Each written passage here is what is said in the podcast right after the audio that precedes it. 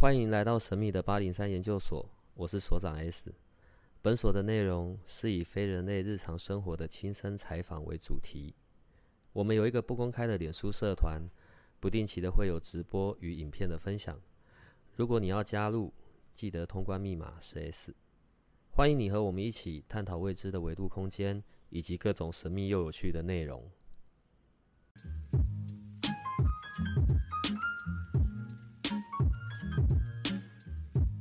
上一集我们有讲到，就是明年流年的部分，就是大概一个大走向是怎样的，然后有提到了四化。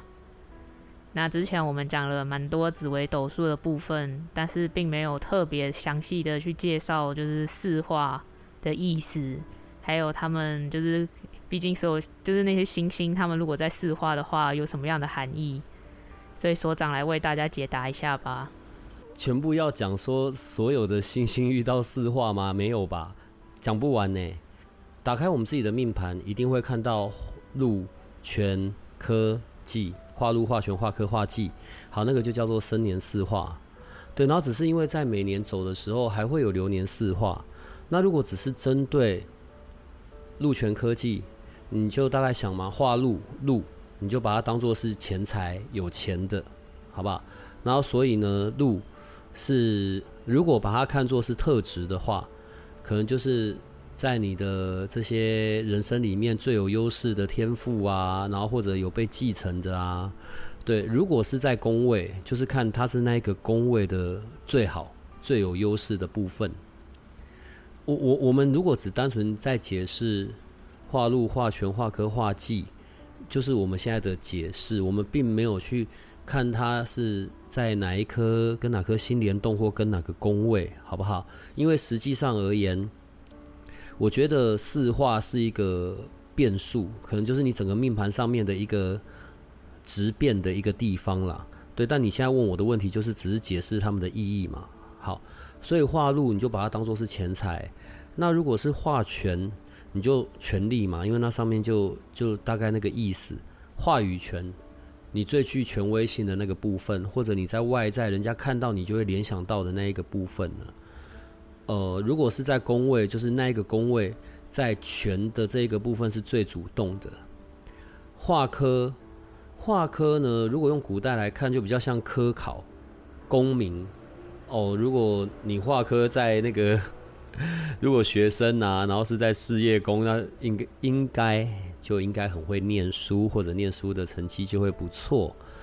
在你的人生不同的不同的曲线里，不同的大线，好了，我们用紫微斗数的语言，在不同的大线里面，你那一个你个人最重视、最想改变的，你个人最最柔软、最吸引人的那一个特质，好，那里我就会讲画科。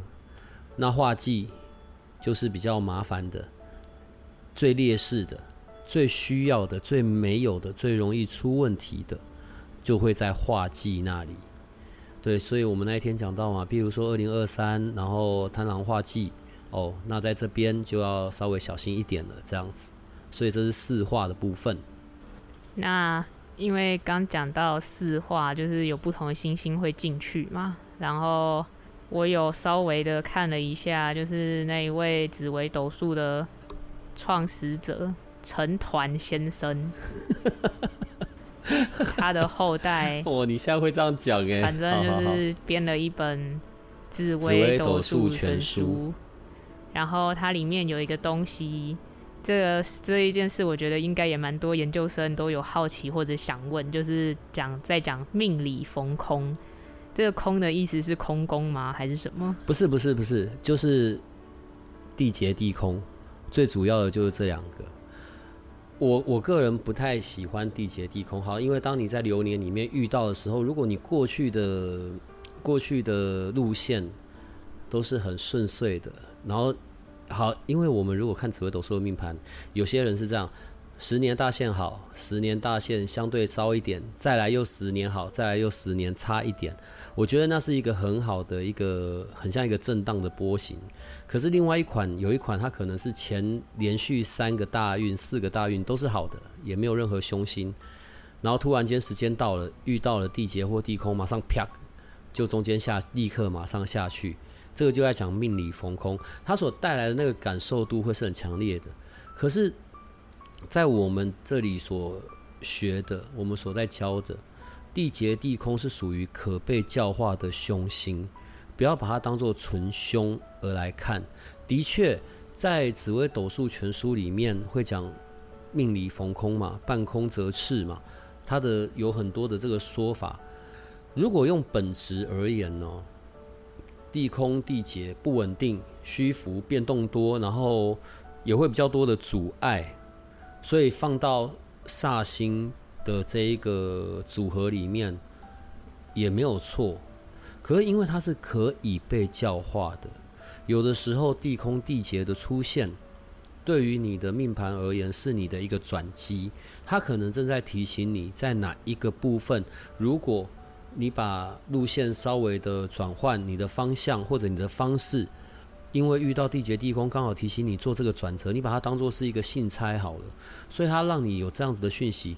如果你做了这样子的转折，你反而会变成在这个时间点发挥优点，反而让你事情变得一个。转捩点变成一个很顺利，你知道，回到回到产品，回到产品的这种举例好了。如果像地空地劫表示的是虚虚的浮浮动的，那它代表的行业别其实是像金融业、服务业，或者像我们说的玄学、灵灵性这一些，就是遇到地空地劫的人，他们可以走的路线。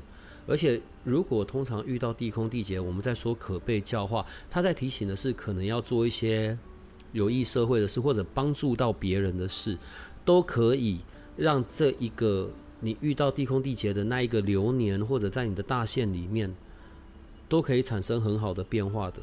讲一个最基本的吧，捐血也是，捐血也是一个可以去，好来用古人的说法叫做破。破命里逢空这个局的方式，所以我觉得他没有到那么的恐怖，但我真的不喜欢遇到了。如果前面走的很好，后面就是你在前面走，你没有做任何准备，当你没有意识的遇到的时候，那个带来的震撼会是很强悍的。可是如果你你本来就懂你的命盘，你本来就知道这些新的含义，你本来就知道大线会是怎么走的，你知道你什么时候会遇到，那你提早准备好了。其实就没有那么的感受度，就不会那么的震撼，或者让让人那么的惊吓这样子。所以这是命里逢空，这样可以吗？那其实关于凶星，我们之前也有介绍过，就是有特别讲地劫地空不能算完全的凶星，至少跟羊驼火灵那四颗比起来稍微好一点，就是不像那四颗是已经没救了，就是。看到他们就拜拜了，这样子。所以所长是七杀作命，对吧？你要说什么？我只为七杀，然后呢？所以要是有一颗凶星落入你的命宫，你是不是就要跟大家说再见了？你翻书的时候，能不能完整的翻？不要是跳着翻，好不好？你在讲的是羊驼叠病，对不对？就是七杀作命的人遇到羊羊驼叠病就会死掉，这样你在说的是这一句吧？没错，但反正人总有一死嘛。你不要这样气我，我就不会那么早死。紫微斗数全书里面，它有一个原文呐，他说的是：羊驼叠病命难逃，七杀重逢祸必遭，然后太岁二线临此地，十生九死不坚牢。你在说的是这一句吧？所以，如果在命里面，然后三方四正有七杀守照，然后流年又遇到流羊、流驼，哦，那就是就有可能就会掰了。他意思是这样子的，好吧？我会当做你问这个问题是在关心我太早走，好不好？呃，如果真的纯粹讲凶星哦，我真的觉得擎羊、陀螺才是里面最凶的凶星呢。你知道，像我们那一次，我们上一集我们大概讲了那个二零二三嘛流年，可是你知道吗？其实流年的影响并没有那么的大，在当一年它有一个趋势，它有一个环境，可是对于个人而言，流年有一些些部分的影响。当然，整个命盘还是要整体的看，只是如果你要比较起来，你知道吗？有一个东西叫做流阳，流年的流，所以叫做流年的晴阳，叫做流阳，以及流陀，会遇到流年的这些星很多啦。可是特别针对流羊流陀，流羊流陀的影响比遇到流年还有我们的就是大线会走到什么，我觉得来的还要重，那个才是整个问题的纠结点。好，所以擎羊啊陀螺，我真的觉得才是比较凶的。那只单论七杀啦。没有那么简单遇到了，好不好？整体的概率没有那么的高，那七杀独坐的人不就更惨了吗？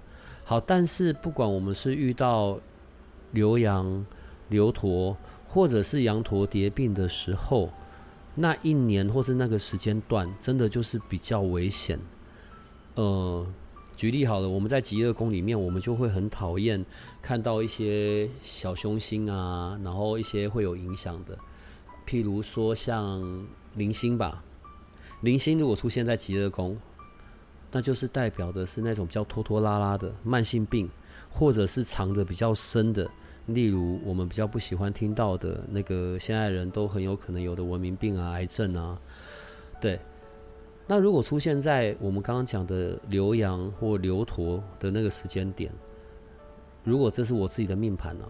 那我就会让自己在那一段时间是多加小心的，对，会有一些些危险隐藏性的，但不至于到什么立马死掉，好不好？不用去到那里，这样可以吗？没关系啦，反正我会当我会当做你是在，这是你关心我的方式嘛。反正你们巨门线就是这样讲话的。我觉得所长真的很不够意思，他每一次，他明明知道自己知道很多事情，但是他都。随随便便的讲出来，也不管别人到底知不知道。哎，我没有随随便便，好不好？像是刚才他就丢出来两个新名词“流阳”跟“流驼”，为什么没有“流火”？我觉得“流火”听起来实在是很帅气。其实啊，仓曲这一些都有啦，只是他他没有那么的那么的重要，没有那么的。的的严重，你知道吗？但牛羊牛驼是我们在看整个在看盘，在看流年，我们真的就会去看的，那个就比较麻烦那你看紫微斗数里面有很多奇奇怪怪的术语，也没到奇怪吧？我们的研究生们如果听得够久了，大概都知道什么是什么啦。不行，你要为了大家着想，就是为了全体人类的幸福着想，所以你要介绍一下这一些专业术语。你越来越夸张了。好，好，我们通常会讲到的，那那公园，皇宫的公园是一个土字旁，公园哦，这个是我们最会在紫微斗数里面讲的。它里面同时就它的意思就是在讲那十二宫嘛，命宫、命凶、夫子、财吉、迁、奴、官、田、福、富、命，好不好？他就在讲这十二宫，所以我们会讲宫元那个字念元，星耀哦，里面所有的星星统称叫星耀，正耀哦就是主星嘛，所以有十四主星，然后辅星十八辅星，辅星里面呢又分吉星，然后凶星，像我们刚刚讲的羊驼火灵，然后空劫忌，我们就会当做是凶星在看嘛，好，然后另外有分乙吉星啊、丙吉星，就是其他我们通常比较不会。在你的命盘有出现，但我们比较不会拿出来讲的。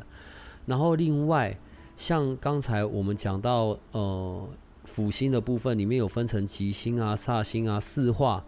哦，四化就是指禄权科技嘛。刚刚讲到的流阳、流陀这一些统称会叫做流星，它里面指的是像我刚刚讲的流阳、流陀、流火、流灵、流禄、流马，然后甚至红鸾、天喜。流鸾流喜这些都有放进去，只是我们平常不会用到，但在看整体盘的时候会小心。然后另外本宫就是假设我们在看跟你的爸爸有关的，那就是我们正在看父母宫嘛，那父母宫就叫做本宫，那它的对面那一宫就会叫对宫。OK，那三方四正就是。本宫的三本宫之外，三合宫加对宫就叫做三方四正。其实就这些东西啊，还有什么？还有什么东西我没有讲到的？大限、小限、流年，然后那个叫什么？胎儿位，我们不是什么都讲过了吗？明明就还有更多的奇怪的术语，每次所长讲话都讲一半的。算了，没关系，所长都要这样，就是有一点东西压着他才能继续录。因为没那么多东西啦，有时候是要遇到才会刚好有有办法讲出来这样子。嗯，就算是这样，所长还是有最重要的一件事要做，就是继续回答研究生们的问题。现在你的那些等你回答的人又变多了，也没有吧？就这些不是吗？好，来来来来，我们赶快。原来搞了老半天，你现在就是要追着我把赶快把这一些做完就对了。所以我们接下来是哪里啊？从性的上。好，对不起，我真的是英文很烂。从他的天同作命在已有开始。好，所以接下来是上，上是天同作命在在有。OK，诶，这个我们上次有讲到啊。天同太开心了，好不好？呃，很有人缘的，然后人际关系很好的，随和灵巧，然后也很感性的，但脑袋也是很聪明的，敏捷，好不好？嗯，而且重点有一个最大好处是不跟人争，不是没能力争哦，只是不会争。好，我觉得没有到心机啦，但是是聪明的。当然，相对的会比较被动，然后慢慢一点。可是好处是因为有这一层外表啊，所以常常就会有人会帮忙，所以你知道天同就可以这样子在那边呃，那要怎么讲呢？以逸待劳，但有时候就要留意，因为如果太过了，可能就会变得比较比较侥幸啊。如果先不要讲关于企图心这件事，每个人都会有企图心，只是呈现的方式不同。天同的人呢，尤其像那个。像像这样，地支在地支在酉，对吗？地支在酉，好，天同地支在酉，对面迁移宫一定太阴，而且是太阴线，嗯，就已经太阴线了，比较软柔软，有点甚至柔软过头了。那这样子就会很难在职场上面有一个更高更高的位置，但。天同的人是有那一个，是有那个实力，可以去到更高的位置，变成是要反映在那个意志力上面了。因为他的人缘很好，然后什么事情呢，默默的也都会有人帮一把，但就有也好，没有也好，这边就会比较麻烦。好，如果那个意志力的坚定，反而可以激发出天同的那一些好的的特质啊，也是因为这样。大部分时候天童哦，就是动脑啊，然后说说话动动口啊，然后又很会，又很很会。好了，我觉得天童算是一颗会理财的心呐，然后很会投藏私房钱，你知道吗？奇怪，怎么都都？我觉得上次不是也讲到一样的吗？一样不能做投机性的东西，存钱当做藏私房钱的心态，会让天童很享受这个理财的过程。然后买房子也非常适合天同啊，天同哦，在爱情的这上面，他是比较喜欢被照顾的。遇到被照顾这件事情，大概天同就会被拿下了吧，好不好？相对的占占有欲也会比较强烈。那如果遇到了遇到了那种比较，就是。啊，他在做的事比较不符合你的意，或者你看不过去，你就会去到唠叨，然后这个唠叨呢，可能就会让让你们的爱情有一点点麻烦呐。反正呢，如果如果是可以接受，你知道一刚一柔啊，然后好像在跳那个跳华尔兹啊，跳舞这样一退一进，你的那个对象要跟你在这个部分是有默契的。对，不然就很容易各式各样的小问题都能够吵得起来，这样就会比较麻烦，好不好？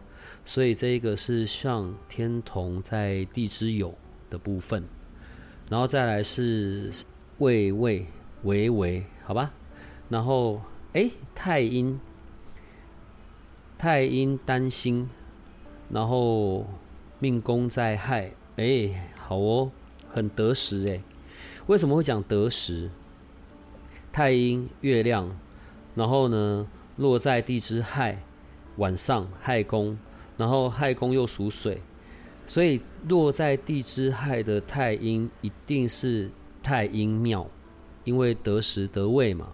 然后呢，它的对面迁移宫一定是天机平。好，太阴呢？可是，一般我们对到太阴，我们在看太阴的时候，我们会觉得太阴就是很温柔啊，然后很很感情心，很很照顾人，这些特质依然都有。可是，当来到了那个庙的时候，反映在工作上。他那个对于他对于工作，对于他在职场上的目标，可能是所有的太阴的妙望平线里面相对起来比较积极的。他会很重很重工作，很重他呈现在外给人的那一些口碑啊结果。会讲这一段是因为，所以反映在对人的照顾上面呢。太阴这个太阴的另一半。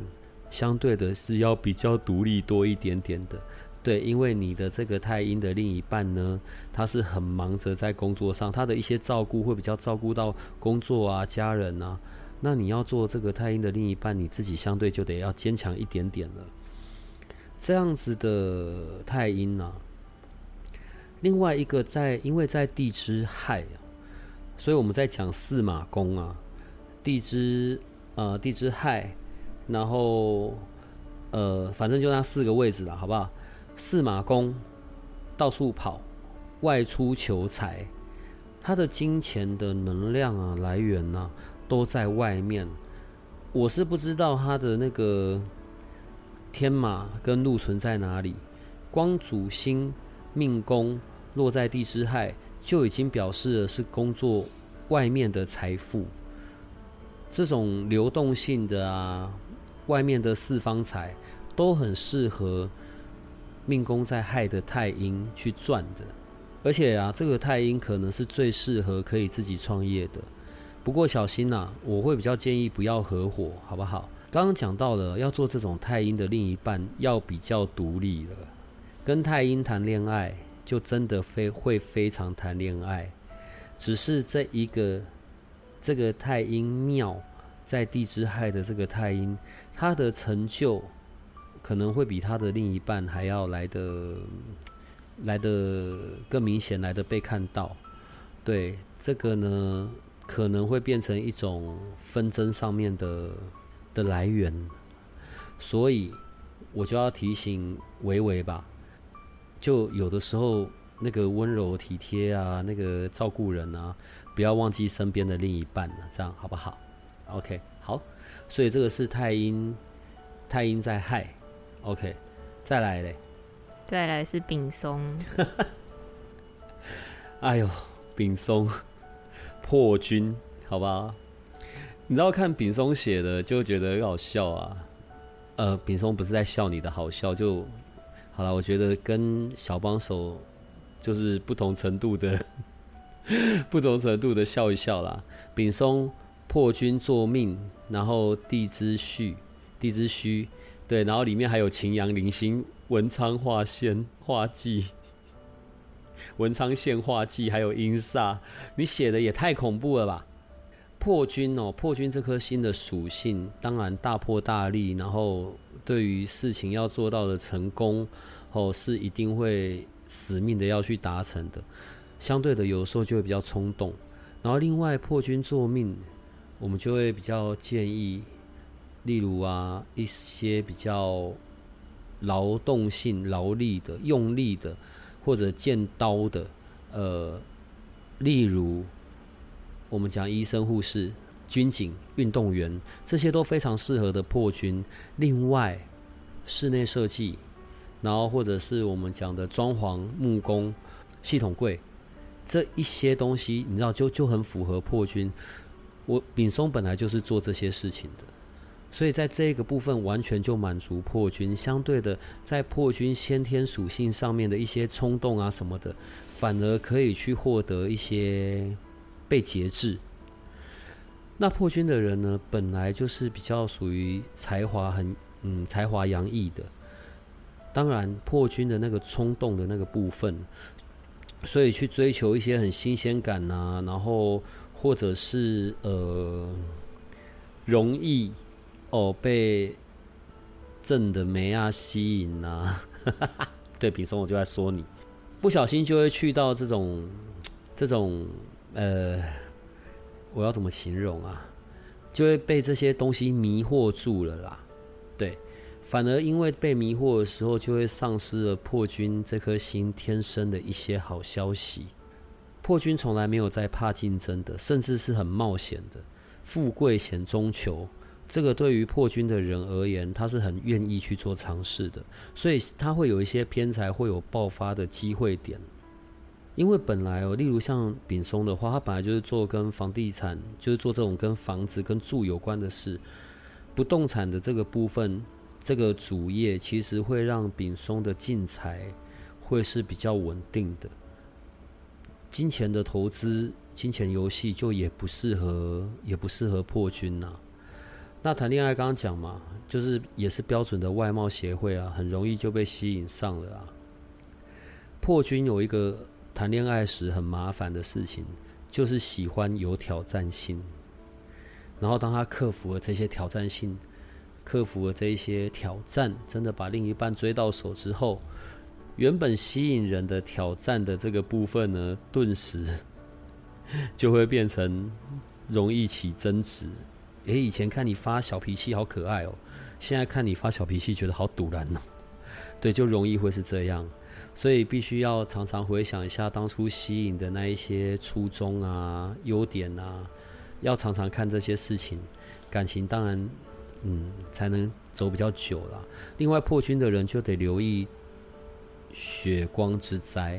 那还好，因为举例像丙松，他就在做这些我们刚刚讲那些行业，所以就已经有帮他化掉了。丙松，因为你里面又有擎羊零星，其实我们在紫微斗数的时候，我们就会看夹攻有没有被夹到，然后有没有凶西凶，对，然后另外就得看我们刚刚讲的流年四化的部分了。单只这样看，第一个不准确，第二个比较反映在个性上面啊，而且也不用因为看到擎羊零星就就过于紧张啊。万一你不小心三方四正或到会到了火滩格，那是一个爆发格诶，搞不好你就大喷发，然后可以照顾我们所有你的同学，所有我们八零三的听众，好不好？因煞在命宫，有一些功课，与生俱来的一些使命或者什么的。也许你就可以想想这件事，这样好吗？好，所以这是丙松的部分了，这样几个了，三个了，对吧？对，但是为了更快的消化完，我觉得我们还是继续讲四个好了。你现在真的是压着我，就是一定得全部弄完呢。第四个是知道怎么念啊？力挺，哎，子府啊，子府同宫格。子为天府作命，地之引。嗯，还有天马，哇！今天的今天的四方财颇多哦。好，先讲子府吧，这是子府同宫格啊。然后如果因为没有没有看到其他的星，子府同宫，如果刚好有遇到了化禄，或者里面有禄存或者其他的吉星。这个这个格哦，在古代就会讲富贵双全。好，那因为又是在四马宫，所以如果没有什么其他的那种我们刚刚讲的煞星啊、凶星啊，或者没有什么空劫忌，OK，呃，在富贵两全这件事上面是很有先天优势的。不过要小心，也很固执，好不好？如果三方四正有刚好遇到禄存科或者禄全科或者禄存或者其他吉星，就会不小心的跑到那个辅弼公主，这是最好的。对，三方四正来相会，然后全部就是你知道，好像在古代在那个皇宫里面开会，然后那个文武百官一起来这样子，会很强势，很很福泽丰厚，对。但是如果没有什么其他的吉星啊来相会，或者是遇到凶星，你知道这个格一个不小心就会变成是那种曲高和寡、孤，然后自己一个人，对，然后就会把所有的缺点哦变成放大了。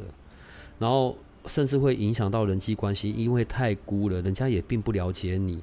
然后再加上又在四马宫到处跑，就会变得比较麻烦。所以这边就得要小心，好不好？因为我们在看丽婷这个只看到命宫嘛，所以没看到其他星，就比较难讲。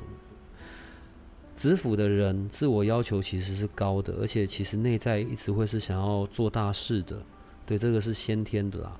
可是比较麻烦，就是我们刚刚前面讲的，有的时候可能会有点固执，然后对于不理解的人而言，那个脾气哦会是很糟的，就是因为这个真的很需要被理解，跟人相处上面就要比较柔软一点，好不好？然后很忙，如果啦在司马公这边有发挥的话，因为。如果不是我们刚刚讲的那种吉星很多的话哦，因为孤的这件事，他会在事业上面很像那种独来独往，然后我觉得不会到唯我独尊呐。但是就是啊，好，我设定好的我要做些什么事情，我的流程、我的模式、哦，我的效率，反正呢，我就是照我的方式做，我也懒得跟你讲，我也懒得需要去理你们，反正我会结果做出来。但在这个部分，就我刚刚一直在讲被理解的这件事情，就变得很重要了，对，不然就很容易会有人和上面的问题。也因为这些工作能力强，然后自视甚高，不会认输，专业取胜，因为有天赋在，所以是很能够赚钱的。这个也是非常的可以自己去去创业，然后。你知道有天赋在，就等于有库了啦。所以呢，他自己会知道他做一些什么样子的理财投资是可以增值，就得要留意，因为有的时候可能会把金钱的这件事看得太重。如果金钱变成安全感的来源，我觉得要有一些些平衡，好不好？因为是紫薇天府作命哦，有这个紫薇在，好，还有天府。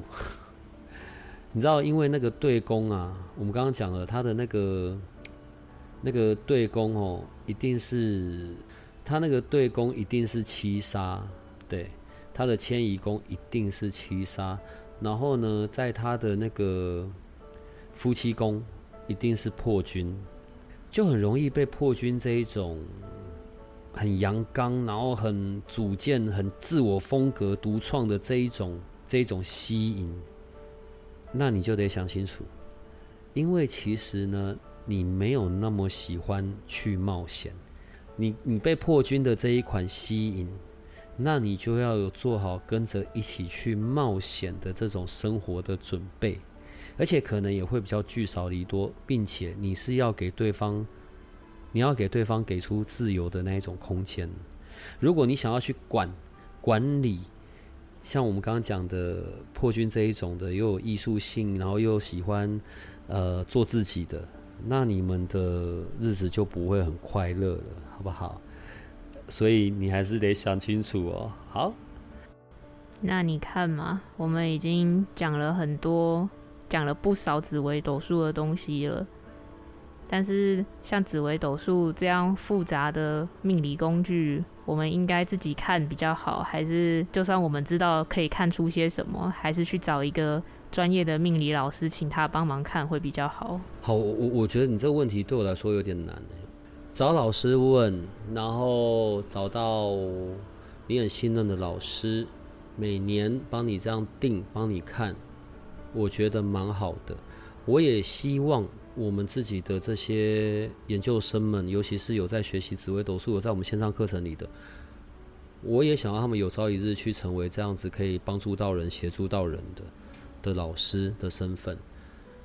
但如果你自己也有紫微斗数的这些知识，或者你可以自己看你的盘，或者你可以看你家里家里的人，你的小孩子，至少你清楚知道怎么样提供他教育的方式，给他安排的，不要说是为他安排的路线，就是一个比较开放式的，你知道他的天赋才能在哪，那又何乐而不为呢？他不是一个好，我觉得我在重复这件事。紫微斗数不是一个宿命论的东西，它反而是一个工具型的。紫微斗数不是看命，它是在看运。命可以经过后天的雕塑改造，命是自己打造出来的。运是一些冥冥中注定可能会发生的事情、情况、情境、事件，也许不同。对，但情境会发生，你是不是可以为自己提早做好准备呢？所以为什么有些人，呃，譬如说我，我到了四十几岁，重新回过头来看，才突然间看懂，诶，原来这些真的有在哪些时间发生过？我在年轻的时候根本没有在管这一些，就是我年轻的时候会，我却没有去留意这些，到我已经年纪一半了，我才突然间发现，哦，原来真的有发生，好吧？如果当初早知道，可是明明你就早知道啦。好，那既然你可以留意到运或者一些，呃，你时间到了可以有大喷发，或者你时间到了你要谨言慎行，那是不是你在生命中可以付出的代价就少一点？另外，有的时候啦，我其实也没有那么喜欢随便的把生辰八字丢出来，那所以你问我这个问题，我就觉得好难哦。但不管怎么样，至少你有一些基本知识也 OK 吧。而且，如果你可以进阶到除了照顾好自己，又可以照顾好别人，那我觉得这是很棒的一件事啊。那我们今天是十一月三十号，明天开始就是我们的紫微斗数课程二点零，会一个章节一个章节的放上。那但是我知道我们的课程新的课程最前面的地方就有点类似导读或者是一些简单介绍这样子。这个东西我是为了研究生们，所以向你提出请求，可以就是让大家都看到吗？嗯哼，哇，你越来越厉害了。好了，我没有意见了，就这样吧。嗯，好，大家都听到了，是所长说 OK 的，不是我去软磨硬泡他的。软磨硬泡，哎，你现在还不错哎，但是你看书可不可以好好的从头看到尾，好吗？总而言之，就是这样了。我从大学毕业以后就没再看什么书了。那今天谢谢大家，好，拜拜。如果你喜欢我们的节目，请多帮我们分享，并且鼓励订阅，让八零三研究所可以持续成为你探索灵能世界的另一只眼睛。